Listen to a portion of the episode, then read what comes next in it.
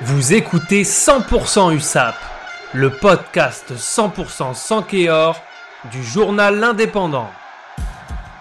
100% USAP, sixième journée de top 14. Les Catalans se sont donné un peu d'air puisqu'ils sont dixièmes au classement à égalité de points avec le huitième.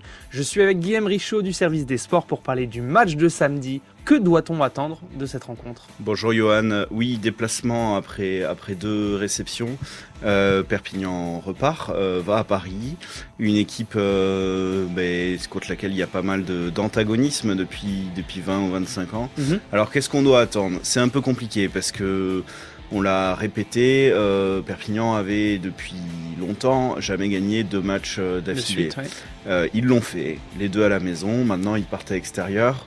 On pourrait avoir tendance à se dire, euh, ils vont perdre, surtout qu'après il y a une réception de Clermont.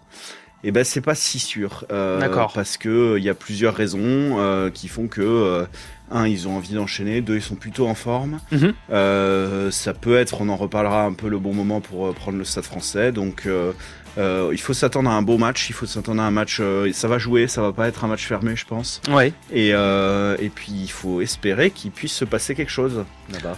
Alors l'adversaire de l'USAP reste sur deux déplacements et donc deux défaites. Euh, Est-ce que ce serait donc, comme tu le disais justement, pas le bon moment pour, euh, pour affronter Paris? Si, pour plusieurs raisons. La première, effectivement, c'est qu'ils restent sur deux défaites à l'extérieur. Alors, ils ont plutôt fait des bons matchs. hein. Ils ont perdu à Lyon, euh, ils ont loupé le bonus en toute fin de match, et ils ont perdu à Bordeaux, ils ont pris le bonus en toute fin de match. Mais ils ont assez peu fait tourner. Euh, ils restaient sur une euh, victoire à domicile contre Bayonne, Oui. euh, qui a été très dure à obtenir euh, contre un candidat au maintien. Donc euh, ça reste un peu compliqué. Ils ont des blessés, notamment ils ont perdu Joris Second, leur ouvreur euh, un peu star. hein. c'est Oui. un peu le, la tête d'affiche de cette équipe internationale, euh, voilà, qui, qui est blessé. Et, euh, et ils ont un peu de mal à, à le remplacer. euh, le Nicolas Sanchez, le, le 10 remplaçant, est pas tout à fait au niveau pour l'instant. Ça peut venir, mais pour l'instant c'est pas tout à fait au niveau. Et puis du côté de l'extra sportif, cette semaine il y a quand même eu euh, une annonce, enfin sortie dans la presse que deux, deux personnes du staff du 15 de France, donc Laurent Labitte et Karine Ghezal, étaient en discussion avec euh, Mhm. les dirigeants du stade français pour euh, intégrer après la Coupe du Monde 2023 le club. Le problème, c'est qu'il y a des gens en place. D'accord. Ça, ils l'ont découvert dans la presse. donc c'est pas forcément un contexte euh, hyper favorable. Alors comme tu le, tu le disais, les Catalans sont en forme. Vu qu'on va se déplacer à Jambouin, est-ce que tu penses quand même que les entraîneurs catalans vont faire tourner l'effectif qui a gagné contre Toulon et contre Castres? Oui, ils vont faire tourner parce que euh, le 15, on va dire titulaire, peut pas enchaîner euh, Trois matchs. trois matchs d'affilée, enfin, et sachant qu'il y a encore une réception qui arrive derrière, puis un déplacement à Bayonne capitale. Ouais. Donc ça va tourner un peu.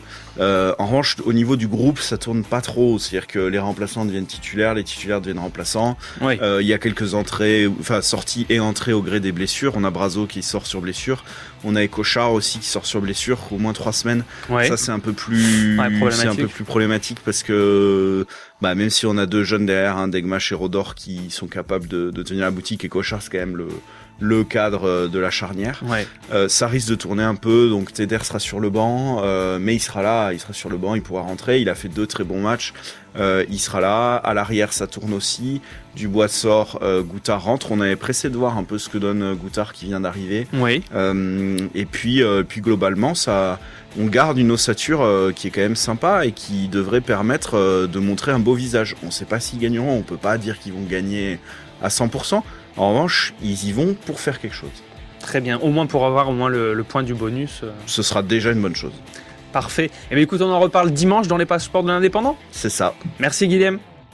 Retrouvez cette émission et toutes nos productions sur Radio Indep et en podcast sur l'indépendant.fr, nos réseaux sociaux et votre plateforme de streaming favorite.